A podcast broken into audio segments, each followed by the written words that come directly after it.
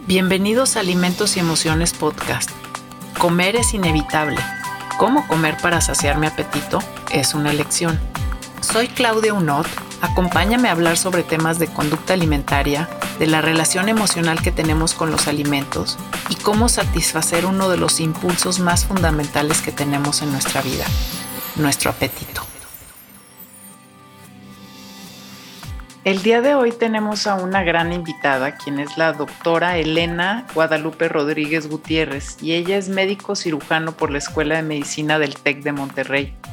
Realizó su internado rotatorio en el Servicio de Psiquiatría del Hospital de la Santa Cruz de San Pau en Barcelona y también en Medicina Interna en el Instituto Nacional de Ciencias Médicas y Nutrición Salvador Subirán.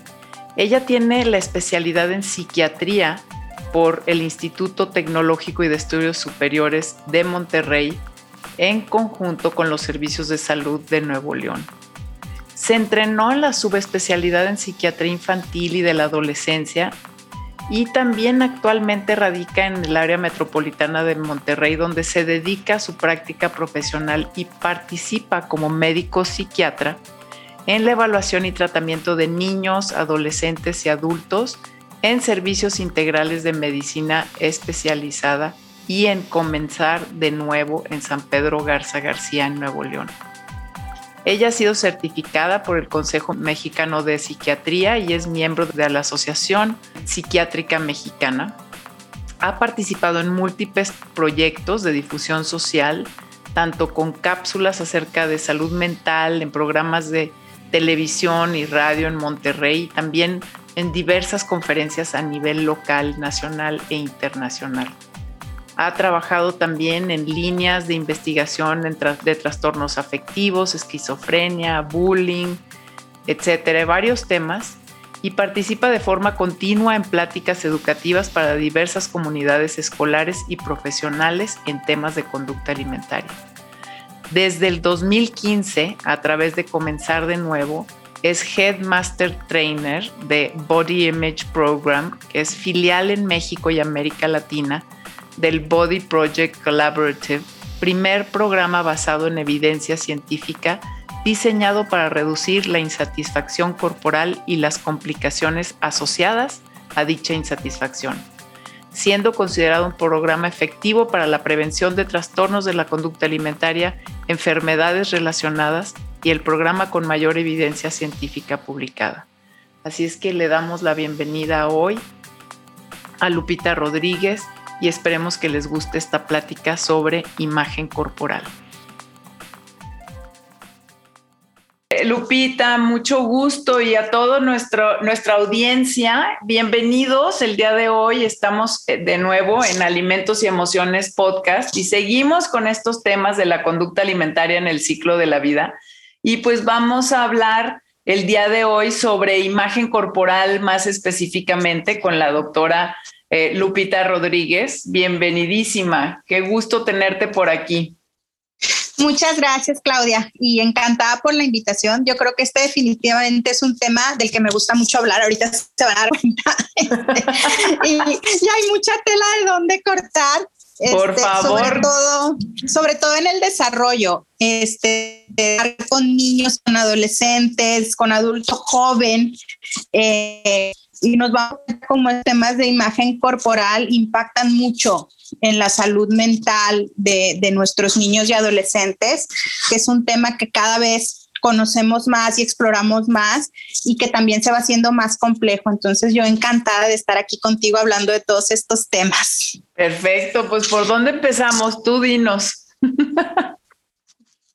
Pues yo diría, yo sé que ya han hablado de imagen corporal en otros capítulos, pero me gustaría reenfocarnos en cómo lo trabajamos desde el punto de vista de salud mental y sobre todo también desde el tema médico.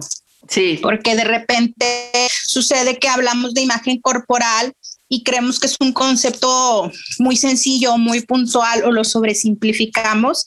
Y en realidad es un tema bien complejo porque muchas veces confundimos imagen con lo que vemos. Y la realidad es que desde el punto de vista médico y físico no es un concepto tan, tan simple. O sea, tiene que ver con temas de percepción y percepción desde el punto de vista emocional y percepción desde el punto de vista de conductas también. Entonces, eh, la imagen corporal se ve ampliamente influenciada por nuestro contexto, nuestra familia, nuestros amigos y en estas épocas, sobre todo por cuestiones de presión social, manejo en los medios de difusión, especialmente las redes sociales. Entonces, es un tema complejísimo, ¿no? Por este componente subjetivo que tiene, porque no es solo lo que yo veo y ya, que podría ser muy objetivo, ¿no? Sino que viene a complejizarse por todo lo que hay alrededor de estas presiones que vivimos en el día a día y cómo esto nos hace sentirnos acerca de nosotros mismos. Híjole, pues adelante, o sea, síguele, sí, sí, síguele rascando ah. porque te oigo y digo, híjole, eh, bueno, es que es un tema que aparte ahorita está como muy candente porque precisamente lo que estamos tratando de hacer, yo creo que como, como sociedad o, bueno, de menos también como profesionales de la salud o esperemos que estemos tratando de hacer es de alguna forma sanar también como todo este pasado, pues que ha existido con la manera como hemos no sé si la palabra sea introyectado, pues, una imagen corporal este, errónea, ¿no? Exacto. Fíjate que me gusta mucho esa palabra que utilizas, Claudia, porque eh, este componente subjetivo desde el punto de vista del pensamiento y de las emociones viene a ser bien importante en el tema de autoestima y la percepción que hacemos de nosotros mismos. Eh, es decir, lo que yo siento y pienso acerca de mi cuerpo y lo que hago con ese sentimiento y ese pensamiento. Por ejemplo, eh, si habláramos desde el punto de vista de un disgusto de imagen corporal, que ahorita les aviento unos números para que nos sorprendamos de lo tremendo que puede llegar a ser esto. Eh, si yo, si yo, si a mí no me gusta lo que veo en el espejo, es decir, esa imagen que el espejo me devuelve a mí desde el punto de vista de emoción y pensamiento, me despierta un disgusto o un rechazo, pensamientos negativos o, pensamientos acerca de no gustarme lo que veo, eso me va a llevar a conductas hacia este cuerpo y esta imagen. Entonces empiezo a hacer o dejo de hacer cosas en base a esa percepción emocional que yo hago de mi cuerpo. Y es donde vienen todos los temas emocionales o de conductas alimentarias, porque estas conductas pueden ir eh, de dejar de hacer cosas, dejar de juntarme con mis amigos, dejar de usar cierta ropa, dejar de ir a ciertos lugares, dejar de comer ciertas cosas, involucrarme en ciertas actividades. Y esto, como se pueden ir imaginando, impacta de una forma impresionante en el autocuidado. Entonces, esto se vuelve bien importante y bien vital en el desarrollo del individuo, porque empieza a pegar en el, la autoestima y a su vez empieza a fluir un estado de ánimo y esto me pone en riesgo, me vulnera para muchos temas que tienen con salud mental. Cuestiones de síntomas ansiosos, síntomas agresivos, tener menos conductas de autocuidado, como por ejemplo realizar menos actividad física, el uso o abuso de sustancias, conductas alimentarias de riesgo, aislamiento social, eh, dificultades para, para, involucrarme con mis pares, no, no, no ponerme en actividades que, que, que, necesiten de grupos. Y pues esto impacta nuevamente en, en el cuidado que yo puedo tener hacia mi cuerpo y se ha visto que estos temas de disgusto con la imagen corporal y estado de ánimo bajo son un factor de riesgo bien elevado eh, para sobrepeso, obesidad y sobre todo para trastornos de la conducta alimentaria, ¿no? La insatisfacción corporal es un predictor bien importante en el desarrollo de trastornos asociados con salud mental. Entonces es un monstruo, sí. sobre todo ¿Y porque en infancia, adolescencia. ¿Cuándo? Desde que esta es la parte bien ah. importante, Claudia, porque nuestra imagen corporal es un concepto, eh, le podríamos decir dinámico. O sea, es un concepto que no se mantiene constante a lo largo de la vida y también por eso es bien complejo, porque lo empezamos a desarrollar desde que estamos chiquititos. O sea, yo soy consciente de mi corporalidad desde que puedo empezar a tener autonomía, ¿no? Me separo de mi mamá, por así decirlo, o de mis cuidadores, empiezo a explorar. Entonces, prácticamente desde, desde preescolares lactantes tenemos ya este concepto de mi cuerpo como algo mío. Sí, claro. Y, nos, y lo vamos desarrollando desde que somos chiquititos.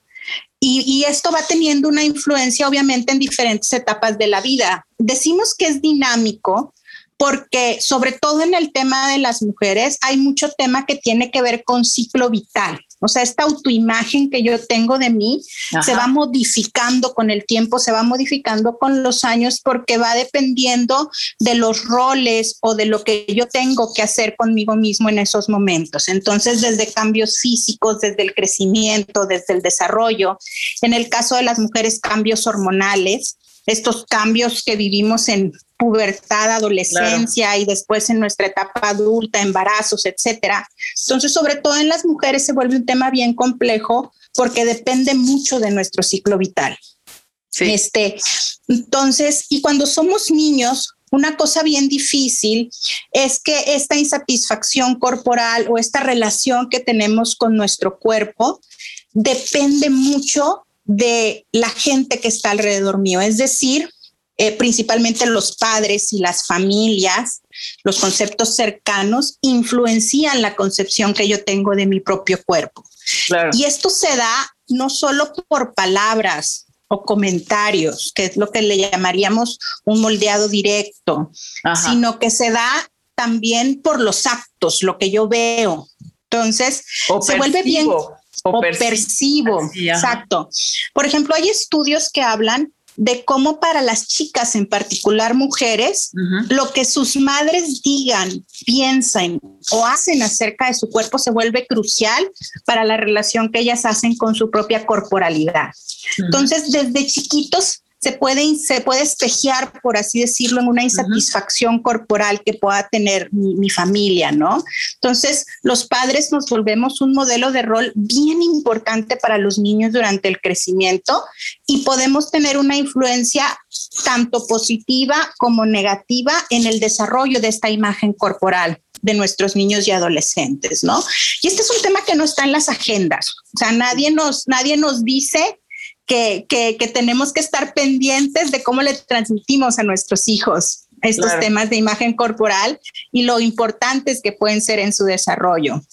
Entonces, por eso me parece tan, tan, tan, tan bello que estemos hablando de esto en este momento y le estemos dedicando un espacio, porque son cosas en las que como sociedad podemos tener una influencia enorme, en la salud mental de nuestros chicos y, y no le dedicamos tiempo a identificar esto, porque efectivamente habrá chicos o chicas que tengan estos rasgos vulnerables a nuestro alrededor y nosotros como familias o como profesionales que trabajamos con familias y directamente con ellos, podemos incidir en que ellos puedan ir sanando esta relación con su imagen corporal a través de lo que nosotros hacemos. O al revés, se me ocurre, porque imagínate que yo voy, por ejemplo, con un pediatra desde chico, ¿sabes? O sea, a que me revisen, están, por ejemplo, midiendo mi crecimiento, etcétera, y el pediatra te dice algo así como, híjole, pues este, aquí ya hay un porcentaje de grasa excesivo.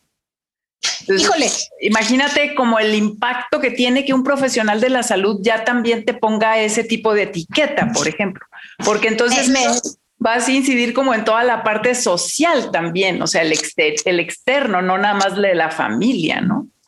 Me, me, me, diste en otro tema fascinante que tiene mucho que ver con esto, sobre todo en profesionales, que tiene que ver con el tema del estigma al peso sí. este, y la neutralidad corporal, ¿no? Como, como como profesionales de la salud también traemos una formación muy enfocada a atribuirle a la corporalidad o a la forma del cuerpo de una persona etiquetas que tienen que ver con saludable, enfermo, bueno, malo, y cómo desde algo tan simple como, híjole, cuide a su hijo porque se está saliendo de peso y ya estás muy gordito, híjole, ya tenemos un porcentaje de grasa muy alto, vamos introyectando en, en nuestros chiquitos estas ideas de que el peso es algo que tenemos que estar monitoreando de forma constante y lo peligroso es que lo asociamos directamente a las conductas con la comida.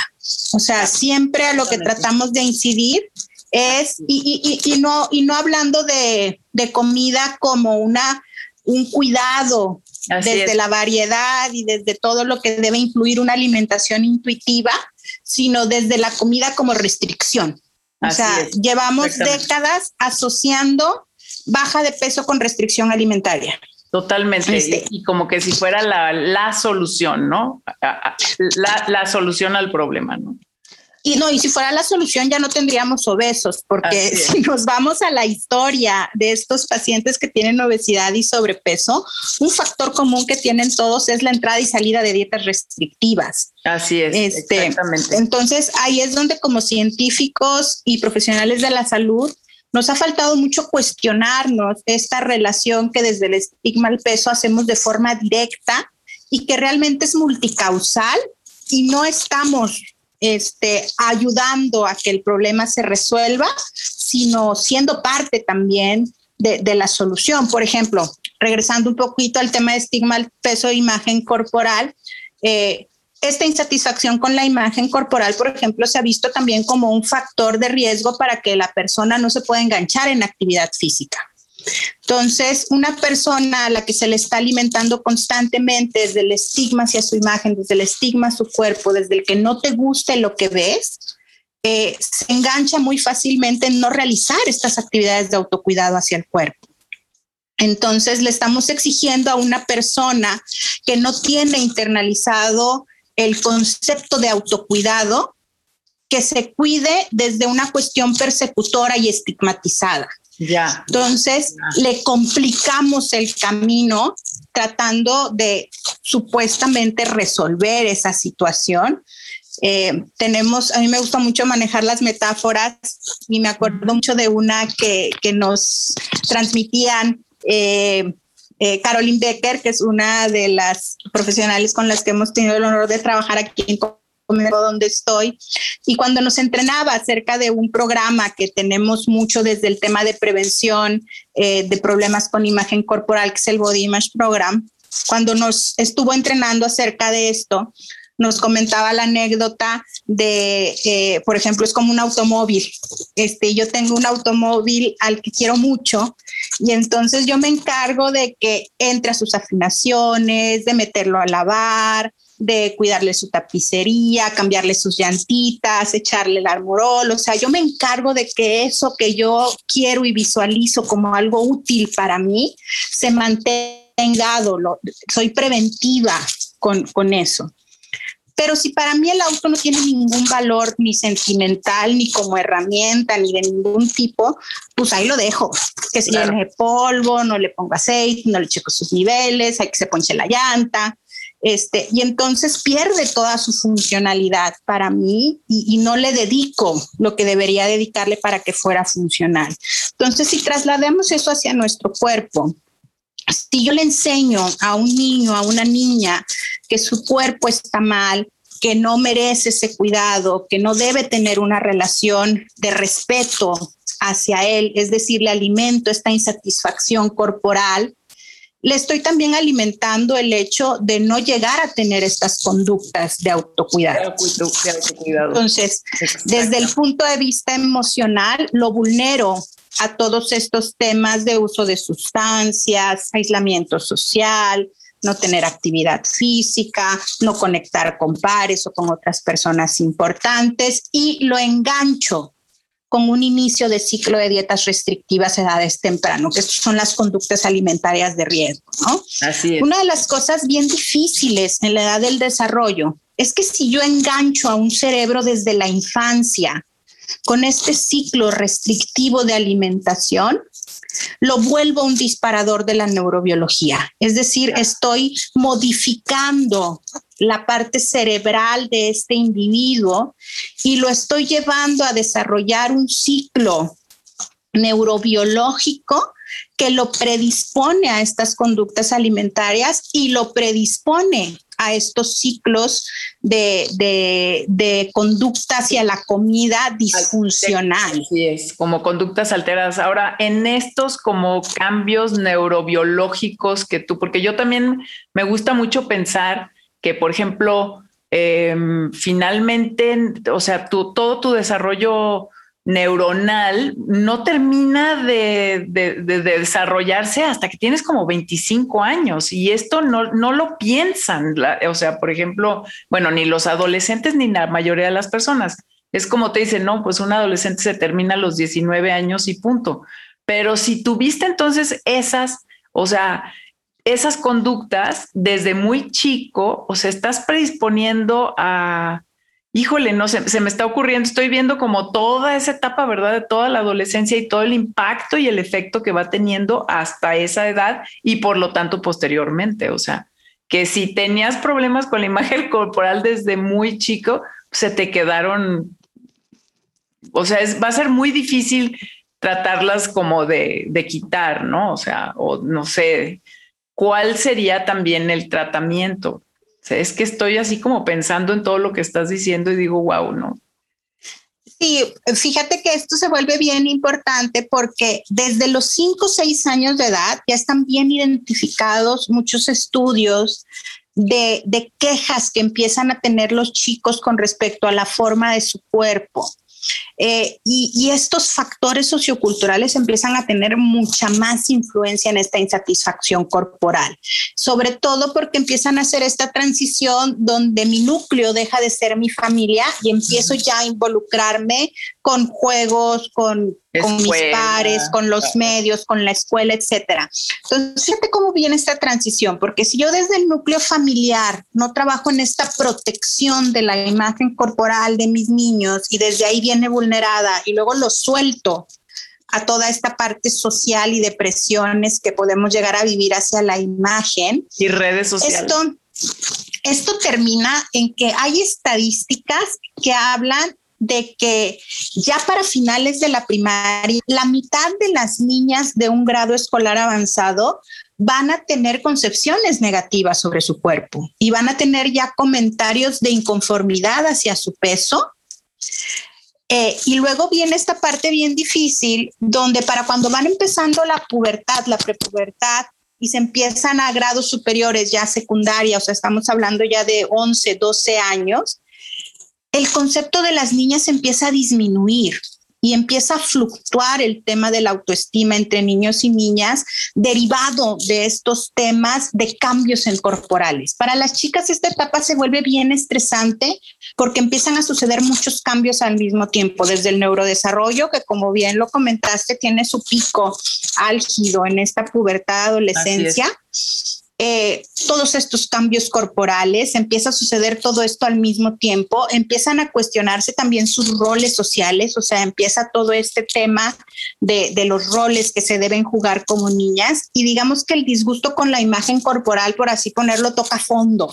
Eh, y entonces esto hace que se separe, se haga una brecha bien importante en la autoestima entre niños y niñas a partir de la pubertad de que es una brecha que no se cierra, o sea, es una brecha que no se acaba de cerrar y queda ahí hasta la edad adulta y posteriori, ¿no? Y luego tienes todas esas heridas que estamos viendo ahorita, ¿no? También como de, o sea, lucha femenino, masculino, este, eh, igualdad, este, de género y todo, que también ahí dices, pues está mezclado toda otra parte que es esta parte también de la imagen corporal que dices, ¿no? Se me ocurre, pues. Exacto, entonces ahí como profesionales y como familias es un rol bien importante porque a esta edad puberal las chicas empiezan a identificar, derivado de todo este discurso que tenemos desde la parte social y, y médica y de la salud, empiezan a introyectar que la restricción alimentaria es una manera de modificar su imagen ante esta insatisfacción. Entonces empiezan a actuar estas conductas de riesgo y empiezan a eh, hacer esta asociación de que ser más delgada es mejor, entre más mejor. Y entonces empiezan a reportarse ya estas dietas crónicas, esta entrar y salir de la alimentación restrictiva y empiezan a tener dificultad para cambiar estas conductas aún en reconocimiento del problema. ¿A qué nos referimos con esto? Finalmente, todavía, como decías tú hace rato, con el cerebro en desarrollo y más un cerebro restrictivo, es real que es difícil para un cerebro en desarrollo tener esta complejidad cognitiva que podemos llegar a tener como adultos. Entonces, con los adolescentes es muy común que haya una percepción del problema y a pesar de esa percepción del problema no haya cambios activos para modificarlos. Por ejemplo, si tú hablas con los chicos y las chicas y les presentas imágenes eh, de la industria de la moda o de estos modelos de redes sociales, se van a dar cuenta que es impresionante. Nosotros creemos que es obvio, pero la mayor parte de los niños no saben que esas imágenes están retocadas. No saben que esas imágenes están pasadas por un filtro. No saben que, esa persona a la que están siguiendo en las redes sociales no, no se despierta así todas las mañanas y están haciendo una, una comparación constante con esos modelos, esos roles, con esos ideales de figura y las consideran una imagen a seguir. Eh, y una vez que se dan cuenta que esos filtros existen, que ese es un primer paso, decía hace rato, bueno, ¿qué podemos hacer? Primero que nada, tenemos que ser muy claros al, al hablar con, con, con, muy claros con nuestras palabras y con nuestros conceptos, porque es importante que sepamos que estos sesgos que tenemos hacia las imágenes, estas cuestiones culturales que tenemos, con respecto, por ejemplo, a que mantener un ideal de figura o lucir de cierta manera se vuelve más importante que tu propia salud. Eh, comentarios tan sencillos, entre comillas, como los que oímos en los gimnasios, el típico no pain, no gain. o sea, que son, que son comentarios donde te dicen no importa que duela, siempre y cuando te haga lucir bien. Entonces, hemos llegado a tener introyectados estos conceptos desde estas estéticas corporales, eh, donde se dirigen los esfuerzos a alcanzar cierta apariencia y cierto tipo de cuerpo, más que un concepto de salud en general. Entonces, eh, si, te das cuenta, se van, se van como una cebolla, porque se van introyectando muchos temas en uno y se vuelve un tema complejísimo que termina el hecho de, hay encuestas que mencionan que el 100% de las mujeres, es decir, no hay una que no lo haya hecho y la que diga que no es porque a lo mejor le da pena aceptarlo, pero el 100% de las mujeres hemos tenido en algún momento de nuestra vida un pensamiento de disgusto hacia nuestro cuerpo.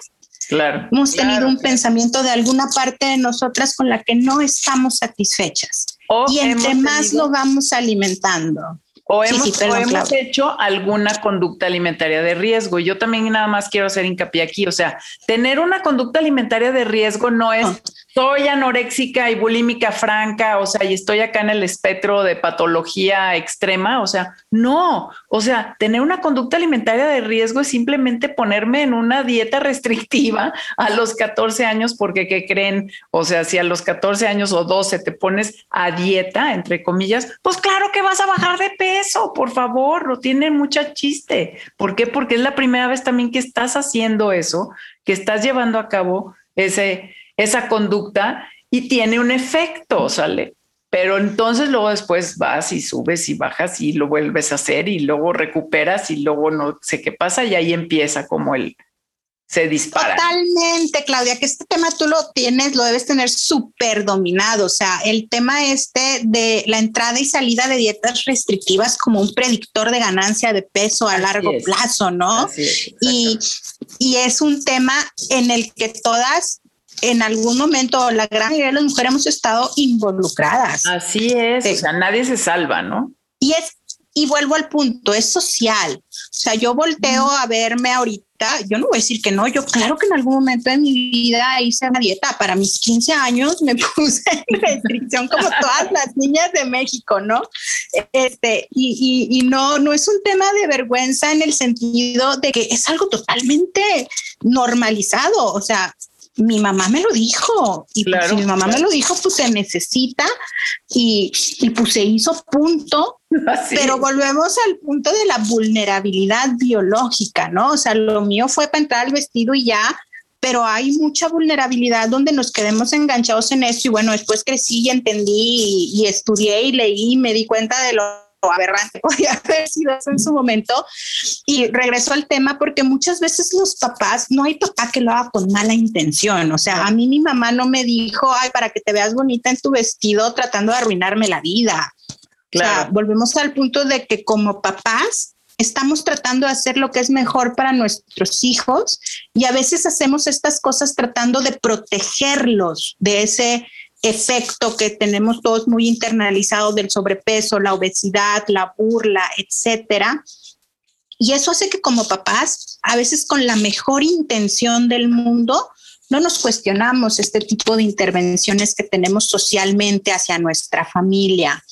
Este, me regreso a lo que preguntabas hace rato de y esto cómo lo, lo, tratamos. Bueno, primero reconociendo. Es lo que te iba a preguntar, porque, o sea, ¿cómo lo sanas? ¿Cómo sanas eso, no? claro, el primer paso es reconocer que lo tengo. Una de las cosas más difíciles para mí como profesional, ahorita involucrado en el tema de trastornos de la conducta alimentaria, fue precisamente lograr hacer ese autoanálisis de decir, tengo un sesgo al peso. Claro. Tengo internalizados muchos rasgos sociales de estigma hacia, hacia la figura. Y tengo internalizado. de la salud. Y tengo internalizado mucho tema de imagen corporal negativa, de descontento normativo, y de ahí poder empezar a hacer el switch hacia cómo cambiarlo, ¿no? Pero reconocerlo es el paso el paso uno. Entonces, como papás tenemos que empezar a reconocer este discurso que tenemos, a veces verbal, a veces no verbal. El típico comentario de las mañanas de, ay, qué fea amaneció hoy, ay, mira esta cara, ay, ya se me marcaron las patillas, este, no, a la báscula no te subas, este, vamos a pesarnos cada semana, hasta lo no verbal, agarrarte la cintura, medirte la blusa, tener ese pantalón de la preparatoria para ver si te vuelve a entrar el próximo año que te pongas a dieta, ya va a ser el verano, niños, vamos a mejor, como que nos hace falta un poquito de, dejar de comer estas cosas. O sea, son cosas que hacemos todos los días bien sutiles, sutiles. que entran en un fenómeno que se llama fat talk, que este es un fenómeno social que está súper descrito, que está súper estudiado y a pesar de eso, eh, se topa con estos temas sociales donde nos ha costado trabajo como sociedad voltear a ver todo el poder que este discurso llega a tener en lo que transmitimos hacia el disgusto con nuestra imagen corporal, ¿no?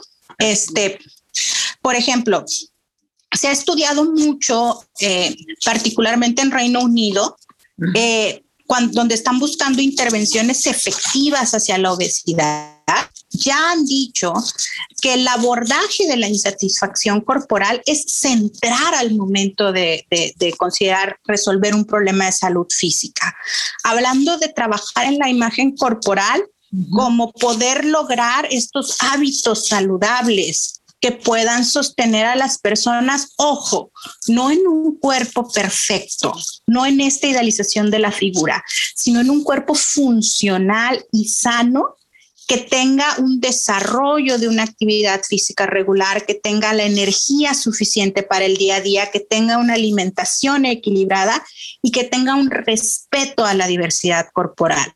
Tenemos una frase dentro del BIP que dice, no todos podemos tener el cuerpo perfecto, pero todos podemos tener un cuerpo saludable.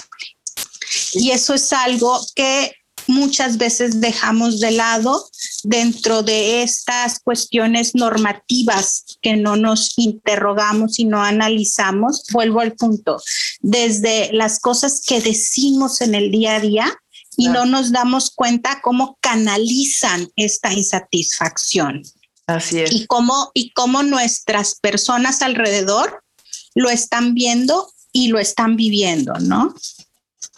Y luego, ¿qué pasa? O sea, bueno, es que llega ese adolescente, sabes, este, mujer o hombre, porque también se da en los dos casos, o sea, que obviamente es más en mujeres, pero llega ese adolescente, sabes, ya empezó con las dietas restrictivas, o sea, tal vez la llevó su mamá medio a fuerzas, ¿verdad? Porque se empezó a dar cuenta que este, pues algo estaba pasando o, o, me la caché vomitando por ahí o algo pasó, sabes que pues es raro porque tampoco se dejan ver muy fácilmente y llega contigo, ¿verdad?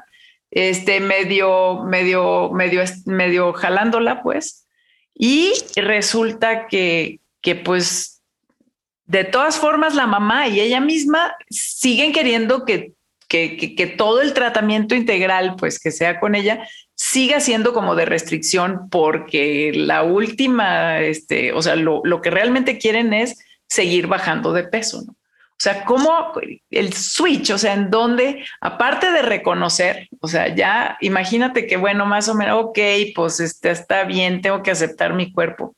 Pues, o sea, ¿qué pasa? No, no, yo creo que aquí va mucho y qué bueno que sacas el tema, Claudia, porque nadie nos dice el daño que le hacemos a nuestro cuerpo en este ciclo de dietas restrictivas. Es más, estamos llenos de profesionales de la salud que lo recomiendan como la panacea, ¿no? Pero por todos lados. Este, entonces, mucho del trabajo de, de, todos los que estamos trabajando ya en esta corriente de Health at Every Size este, y que tiene que ver con la neutralidad corporal, eh, es muy importante ir haciendo esta conciencia del gran daño que le hacemos a nuestro cuerpo eh, y nadie nos explica que esta, por ejemplo, este, este, tema que hablábamos hace rato del set point, ¿no? Nadie nos explica que entrar y salir de dietas restrictivas hace alteraciones no solo a nivel metabólico, me regreso al tema del cerebro en desarrollo.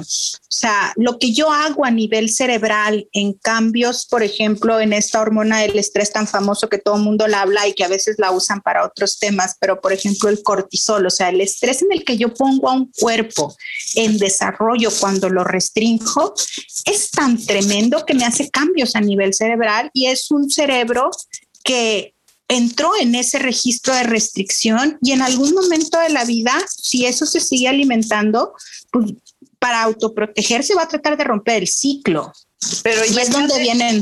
O sea, ese proceso ya aparte se está dando en un momento, o sea, tú estás restringiendo la alimentación, secretando un exceso de cortisol, en un momento cuando aparte tu cerebro todavía se sigue desarrollando, no, no, bueno, pues o sea, el impacto de, en salud mental va a seguir por el resto de tu vida, pues, o sea, si no haces algo, pues, en ese momento, ¿no?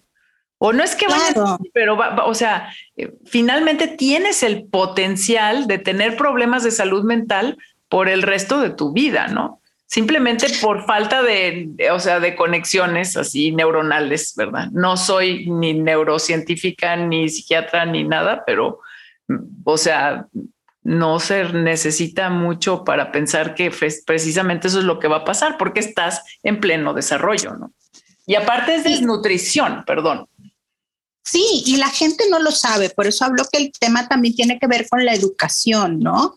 Porque cuando hablamos de, de, este enganche que tenemos hacia la imagen corporal, insisto, esto tiene mucho que ver con temas de cuestión social, o sea, está está ya tan equiparado el concepto de delgadez extrema con salud, está ya tan normalizado el tema de que la solución a la obesidad y el sobrepeso es la dieta restrictiva y bajar de peso, le pedimos a los pacientes obesos una pérdida de peso imposible de sostener a menos que esté a través de una restricción continua y constante, más allá de, un cambio, más allá de un cambio de hábitos saludables. O sea, muchas veces nos enfocamos en una meta numérica más allá de una meta salud, o sea, no nos fijamos en, en, parámetros metabólicos, niveles de glucosa, cifras de tensión arterial, horas de sueño efectivas, energía durante el día, calidad de tus relaciones interpersonales. O sea, nos hemos topado con, con, con pared al decir que yo lo primero que hago es monitorear cuánto me bajó de peso una persona antes que preguntar por todo lo demás que está haciendo en su vida. Y volvemos al punto, eso nos vuelve a meter en este ciclo, ¿no? Del, del, del, disgusto hacia la imagen y se alimenta mucho este concepto de el aumento de peso como algo indeseable o algo innecesario. Y entonces se sigue cayendo en este tema de la imagen corporal delgada como la única válida sobre todo porque se vuelve un tema de responsabilidad. Si te das cuenta, muchos de los discursos culpan a la persona que tiene sobrepeso y obesidad de su sobrepeso y obesidad. O sea, la persona que cae, entre comillas, en esos temas es porque algo no hizo. Así es. O algo dejó de hacer. Así es. O lo hizo mal. Y en lugar de voltearnos a ver todo el fenómeno social en el que estamos inversos, en lugar de cuestionar todos estos conceptos de autocuidado e imagen corporal, todo lo que hemos introyectado, nos culpamos a nosotros mismos, nos hacemos responsables de toda esta apariencia que, llegamos y nos llegamos a, ver necesitados de modificarlo a toda costa. Vuelvo al punto, ese es el riesgo. No tiene nada de malo, no quiero que esto se confunda con, con, ay, todos fachosos y, obesos. No, no. O sea, no tiene nada de malo querer lucir bien, no tiene nada de malo querer ser la mejor versión de nosotros mismos. El problema, vuelvo a lo que decíamos hace rato, es que llegamos a justificar cualquier conducta como válida para alcanzar un ideal de figura que es imposible. Invertimos tiempo, dinero, esfuerzo en arreglar una apariencia más que en cultivar mi concepto de salud. Y ahí es donde me regreso a esta pregunta que me hacías hace rato, porque eso es lo que tenemos que discutir con nuestros pacientes, porque es importante esa imagen corporal para ellos, qué, qué les asegura, por qué la buscan. Y muchos en este momento de cuestionamiento caen en estos temas de aceptación social, de estatus, de, de, de amistades, de pues es que en mi círculo si no te ves así no, no vales. Y entonces vamos entrando en estos temas donde depositamos todo el valor de nosotros en esa imagen. Eh, hay una autora eh, increíble, una periodista americana maravillosa que se llama Naomi Wolf eh, y tiene una frase hermosa que dice, el problema es que no necesitamos modificar nuestros cuerpos, necesitamos modificar las reglas sobre las que medimos nuestro cuerpo. Y ahí es donde estamos todos atorados, porque estamos tan, tan bombardeados de todos estos temas sin cuestionárnoslo, que seguimos depositándole a la modificación corporal la solución a un tema que tiene que ver más con todos los conceptos que yo tengo. Entonces, así es como se cambia esto, entendiendo una a una que todas las cosas que nos han dicho sobre la figura ideal, la imagen perfecta, la belleza última, son mentiras. O sea, no, no, no existen como, como un eh, definitivo. Y ahí es donde entra el tema de la neutralidad corporal. Porque cuando hablamos... y justo me hilaste, perdón, pero en ese tema precisamente...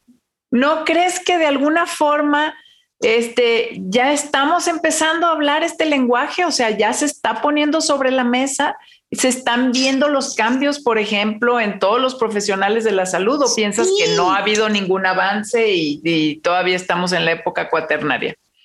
No, yo creo que ha habido avances, nos falta mucho, nos falta mucho porque hace ratito me tuve que excusar, por así decirlo, porque desafortunadamente los temas de imagen corporal positiva o de neutralidad corporal se han llegado a visualizar como una, este, eh, como un aplauso a, las enfermedades metabólicas, ¿no? Y, no es así. Digo que nos falta mucho porque hay gente que todavía no llega a entender este concepto de neutralidad corporal. Yo lo vivo con colegas médicos todo el tiempo, este, donde, donde, pues es que yo le pedí que bajara cinco kilos y no los bajó. Bueno, pero hizo ejercicio todos los días y hace un año no, no se movía. Así Entonces, palomita, ¿no? Le preguntaste, no, que no, o sea, volvemos al punto donde, donde seguimos todavía un poco ah, en la era cuaternaria, como tú decías, en muchos conceptos, que hemos avanzado un montón, eso sin duda. Y, y tiene mucho que ver, por ejemplo, también con que eh, ha habido ya muchos movimientos, muchas personas han empezado a hacer estos, estos cuestionamientos, pero sigue habiendo mucho ataque o sigue habiendo mucho estigma. el otro día veía el blog de una chica, híjole, se me fue el nombre ahorita, pero una chica que hacía una reflexión muy hermosa acerca del estigma al peso y ver los comentarios de las personas en redes sociales atacando su imagen, o sea, hablándole de, floja, de descuidada, ay, claro, ya te estás excusando porque estás gorda, o sea, como sociedad todavía tenemos muchas cosas que hacer en ese tema porque seguimos sintiendo que tenemos derecho de juzgar a una persona por su apariencia. Y la neutralidad corporal se refiere precisamente a entender que el concepto de nuestro valor no está directamente ligado a mi apariencia. Y, de ahí se desprende el tema de neutralidad y de diversidad corporal, porque hay millones de personas todos los días en todo el mundo, de todas las razas, géneros, edades, estatus socioeconómicos, religiones, poniendo en riesgo su vida, tratando de llegar a un ideal de figura inexistente. Inalcanzabilísimo, sí. Entonces, hay mucho que podemos hacer, o sea, desde, por ejemplo, involucrarnos, leer, conocer esto, o sea, empezar a cuestionarnos estos temas de, de, salud en todas las tallas, interesarnos en la vida de la gente más allá de cómo luce, preguntarle a mi amigo cómo está en la escuela, hablar de sentimientos, hablar de pensamientos. Eh, ya con ese simple hecho de cuestionarnos y leer, empezamos poner los temas sobre la mesa, o sea, también. Claro, y algo bien fácil, eh, bueno, no, no, tan fácil, pero, pero hablando de, de, los que tenemos niños en casa, de verdad, algo como hacer mucha conciencia de los momentos en que me quejo de mi cuerpo. Ya. Y cambiar esas quejas, primer paso por neutralidad. Primer paso es, no lo digo, e-, es sorprendente, les voy a poner ese ejercicio. La primera parte es empezar a registrar cuántos comentarios negativos acerca de mí misma y de mi cuerpo tengo en el día a día. Se van a sorprender. Segundo paso, hacernos conscientes de cuántos comentarios negativos hacia el cuerpo, la comida o la imagen escucho a lo largo del día. También se van a sorprender. Es impresionante. ¿Cuántos de esos verbalizo yo? O sea, cuántos momentos en el día yo hago un comentario negativo hacia mi cuerpo. Nosotros, el, dicho sobre el que tenemos el viva aquí es cambia la conversación, cambia tu vida. O sea, porque ese, ese clic de identificar ese fat talk al que yo me estoy involucrando en el día a día y primero cambiarlo por no decirlo, algo neutral, y después poder transformar eso en algo positivo, es un proceso complejísimo, pero que impacta de una manera impresionante a las personas que están a mi alrededor y sobre todo a los menores que están alrededor mío, porque el simple hecho este, de no de no poder de no poner sobre la mesa estos temas constantemente con las familias es ya un paso hacia la neutralidad corporal. El que podamos empezar a hacer cambios como poner énfasis en lo que es saludable para una persona,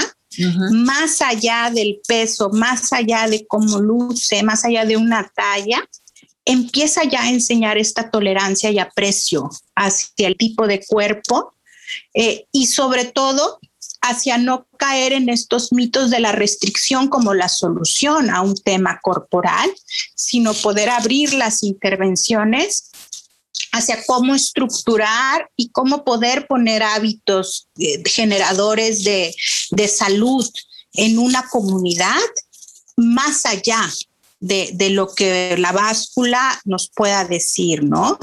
El factor, por ejemplo, nos habla de que los niños entre 5 a 10 años que perciben esta insatisfacción corporal en sus madres tienen tendencia a sentirse presionados por su propio cuerpo.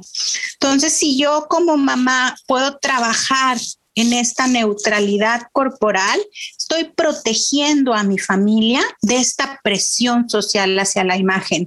Por eso este ejemplo que tú ponías al rato es el ejemplo de la presión que traemos metida desde hace décadas. Es el discurso repetido de una madre hacia su hija. Es generacional.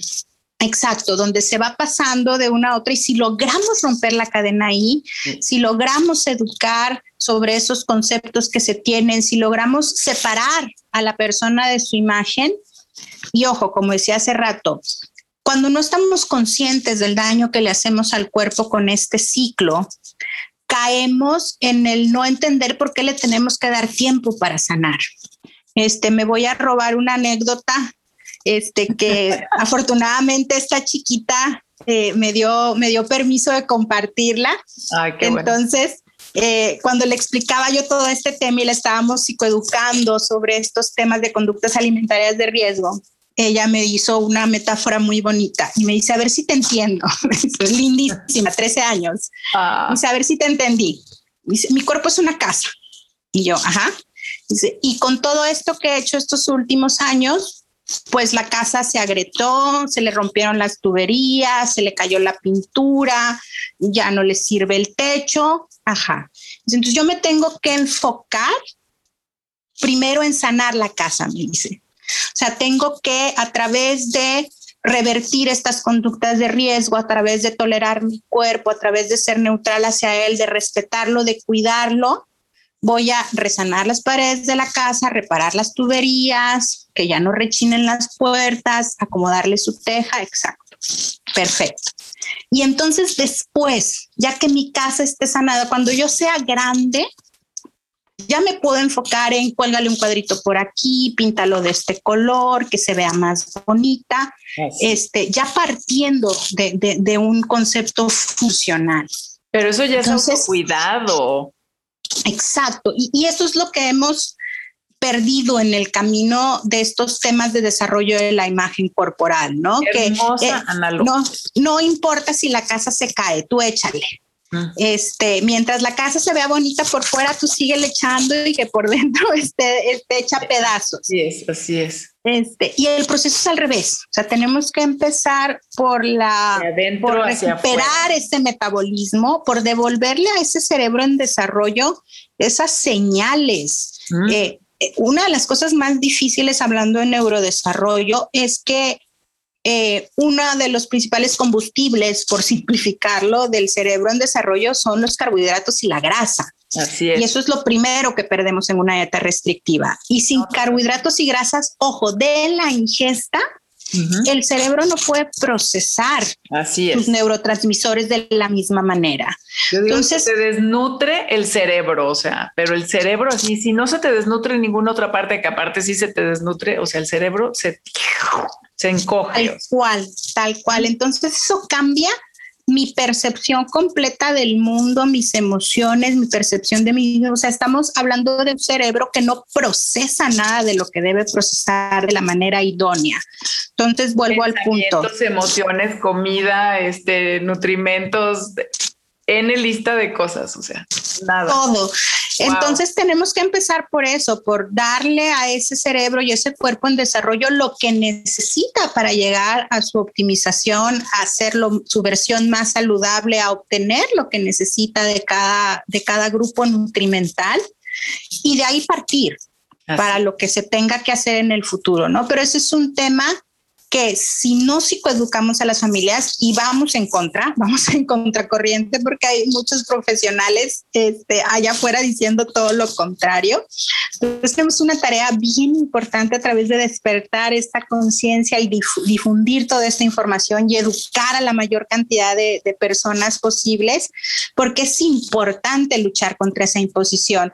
Tenemos aquí una manera de decirlo que le llamamos el activismo corporal que el activismo corporal se refiere a tratar de hacer que esta información llegue a la mayor cantidad posible de gente y que tengamos la capacidad de ser estos generadores de cambio, de, cultivar esta información, de, de, cultivar estas cualidades. Y ahí es donde viene eso que tú decías, se ha avanzado muchísimo, o sea, definitivamente no estamos donde estábamos hace 15, 20 años, No. Este, nos falta muchísimo todavía por hacer porque se sigue viendo como algo filosófico, como algo así, como algo así como que, ay, sí, qué padre que hables de eso, bravo. Y no, esto es algo que tiene ciencia detrás. O sea, hay cientos, miles de estudios que hablan de que los temas de imagen corporal son vitales como una intervención hacia la salud pública.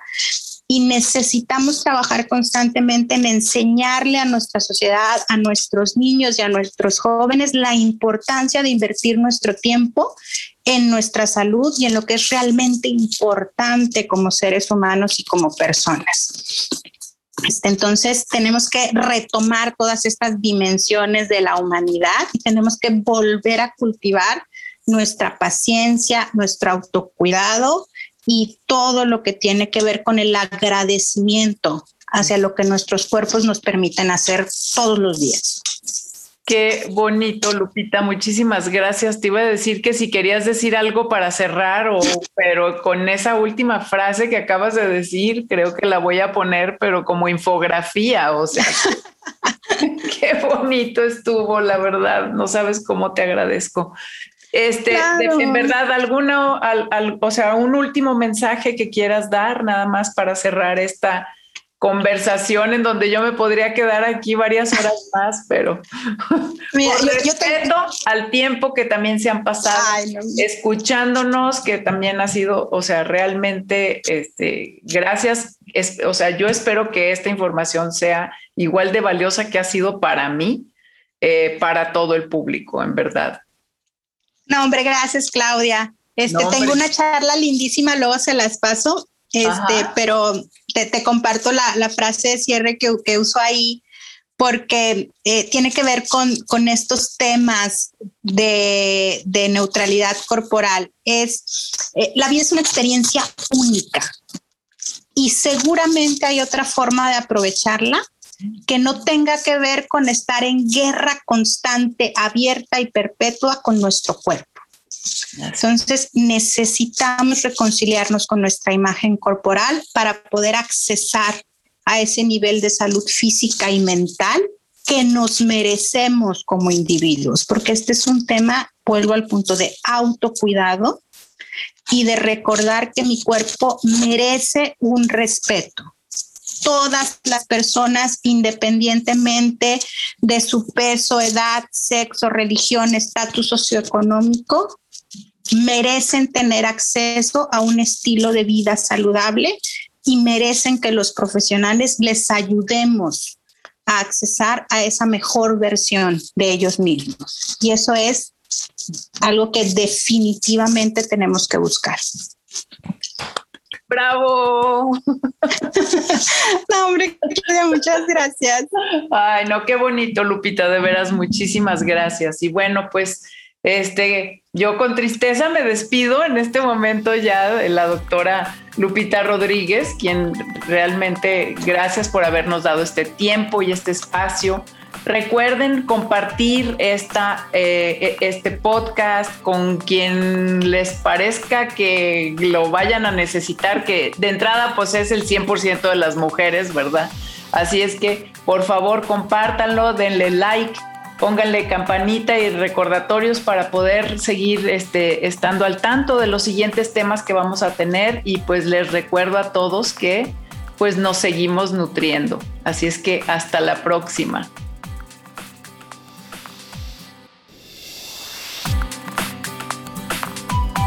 Nos vemos en un próximo episodio de Alimentos y Emociones Podcast. Y recuerda, nos seguimos nutriendo.